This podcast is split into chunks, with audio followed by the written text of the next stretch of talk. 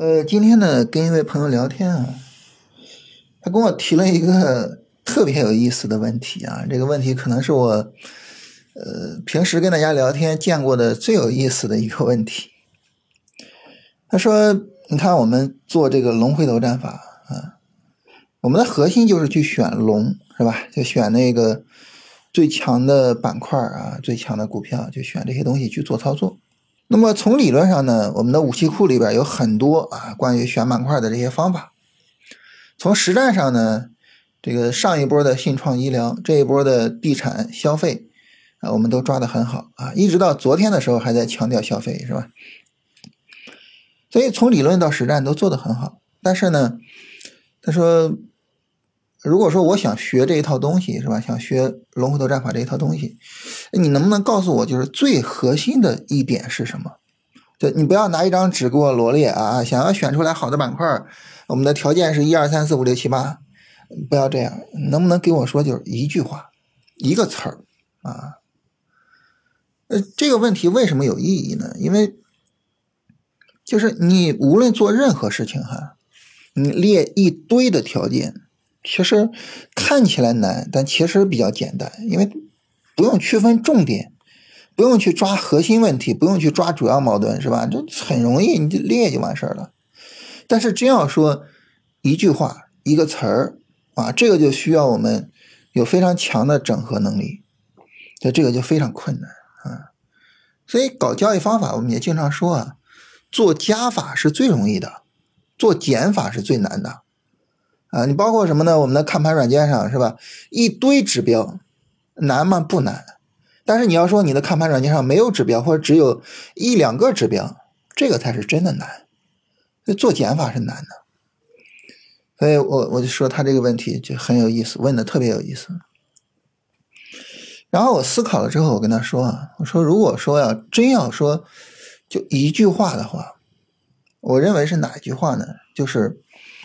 我们选的板块要比那个最强的大盘指数还要强啊！你在选板块的时候，你就去思考，就我选的这个板块，它能不能做到这一点？你就围绕这个问题去做思考啊！你想的越多，你在选板块上啊，你所得就越多。如果这个问题你没有想过，那么选板块你肯定是做不好的。就这一个问题。那这个问题为什么这么重要呢？我跟大家聊一聊啊。咱们首先从最强指数开始聊，就是这个最强指数什么意思啊？它的意义在于哪儿？这个最强指数呢，呃，顾名思义啊，就是在所有的大盘指数里边啊，走势最强的那一个。你比如说当前的市场呢，最强指数基本上就上证五零嘛，啊，呃，最强指数的意义在于哪儿呢？就是当市场是一个。结构性市场的时候，最强指数能够比较好的告诉我们，就是当前市场的运行状态是什么，尤其是告诉我们市场有没有机会。结构性的市场，你比如说像比较典型的，二零年下半年是吧？上证五零核心资产大涨，但是国人两千大跌是吧？那你说这个时候究竟是比较强的上证五零来告诉我们啊，这市场能不能做呢？还是比较弱的国人两千呢？很明显是上证五零，对吧？那到了二一年呢，市场反过来了，上证五零持续下跌，但是国人两千特别强，一直强。啊，实际上从二一年到现在，国人两千整体上都比其他指数要强得多。那这个时候我去判断市场能不能做，我根据谁判断呢？我根据那个持续下跌的上证五零，然后说哇，这市场完蛋了，哇，咱们不能做。哼 你能这样吗？不行，对吧？不行啊，你得根据谁来呢？根据那个比较强的国人两千啊，他来告诉我们说市场比较强，只不过说咱们不要去做那些白马了啊，不要去做那些核心资产了，咱们要去做小票，是吧？所以在结构化的市场里面呢，这个我们找到最强指数，然后让最强指数告诉我们这个市场能不能做，这种情况下呢，我们才能够真正把握住市场里面重要的交易机会。所以这是它第一个作用。第二个作用呢，就是。只有最强指数回调才是真正重要的交易机会啊！那其他的指数回调没有太大的意义，因为其他指数本身就弱嘛。这个弱的走势它走调整这很正常，你不用太去管它，对吧？只有最强指数回调，说明市场真的有调整压力。而板块呢，在这个调整压力的过程中呢，能够扛住压力，啊，能够说小调甚至不调，那这个板块呢，就说明它是真的强。所以最强指数呢，在这两点上起了作用啊。所以这个时候就是最强指数就特别有意义啊。这是我们介绍最强指数。然后为什么我们说这个板块它要比最强指数还要强呢？因为最简单的一个逻辑啊，这个逻辑都不用解释，是吧？就如果说你的板块没有最强指数强，我买指数就完事儿了，对吧？五零 ETF，对不对？我买它就行了，我为什么要买你这个板块呢？所以我们要去思考啊，就是我们选的这个板块，它能不能够做到比最强指数还要强啊？那我们怎么样去确认它能不能做到呢？就是那些具体的方法了啊，就是那哥们儿说的啊，你不要跟我说一二三四五六七八，哎，对，就就是那些一二三四五六七八了。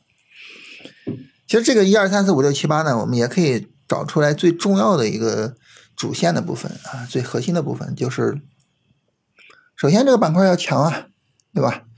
你像现在比较强的啊，就是你你列一列，其实屈指可数啊，屈指可数的意思就是不超过十个板块，对吧？呃，我我们说这个，呃，地产、金融、消费三大类是吧？再加上新能源，啊，其他还加什么呢？你比如说像汽车呀，像供销社呀，呃，像什么，就是基基本上就是把这些加一加，不到十个是吧？屈指可数。所以总共就这些板块，你就在这些板块里面找就行了，啊，我们看到这些板块呢，它的涨幅明显是大于最强指数的。所以其他板块呢，整体上就是拖后腿，然后呢，这所有的板块加一起啊，一综合啊，综合出来大盘是吧？所以就是我们首先就是在这些板块里选，其他板块你就不用管了，就在这些强的板块里选。强的板块里面选什么样的呢？就选涨的时候比大盘涨得好，然后调的时候比大盘调的小的，就这么简单啊！它只要能够扛住最强指数调整的压力，这就是好板块。所以为什么我们总是等最强指数调整才去选板块呢？是吧？呃，昨天去去选板块是吧？因为五零调整了，当然今天五零也调整了，也可以去选板块，对吧？为什么呢？因为只有最强指数调整，市场给予这些板块调整压力，然后这些板块就是下不去，才能说明问题啊。其他情况下就是不太能说明问题啊。所以，呃，这个时候呢，那么。我们就看谁能够扛得住，谁扛得住，我就做谁，啊，这是整体上我们去选板块的一个最基本的逻辑。当然，这里边还有一个什么问题呢？就是基本面的东西啊，逻辑的东西，就是我们考虑往里面加这种东西。基本面和逻辑的东西，它的重要性或者说它的意义在哪儿呢？就是帮助我们去辨别。啊，哪些板块它是有足够的潜力的？它是值得我们啊花精力、花时间，尤其是花金钱去做的啊。就是你提前辨别出来，你说，哎，我比较认同什么逻辑啊？然后呢，我去做是吧？你比如说像消费，像消费，你是更认同旅游，还是更认同酿酒呢？啊，我们可以去思考一些这些问题。思考完了呢？那么这个时候呢，我就可以啊，把我对走势的判断和我对基本面的判断融合起来，我去做什么呢？去做这两个我都比较认可的，这两个只要有一个我不认可，我就不做。啊，这种情况下呢，那么我们有可能会获得更高的胜率。当然，你说如果市场里选不出这种板块怎么办呢？不做。啊 去做最强指数啊，对吧？啊，我们不要忘了，我们永远有一个最终的选项，就是去做大盘指数。很多人看不起大盘指数啊，但是说白了，有多少人跑赢了大盘指数呢？是吧？这是一个残酷的问题。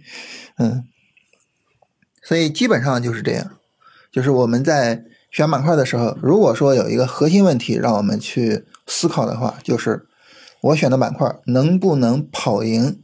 最强的那个大盘指数啊，每一次选板块都记得要好好的去思考一下这个问题。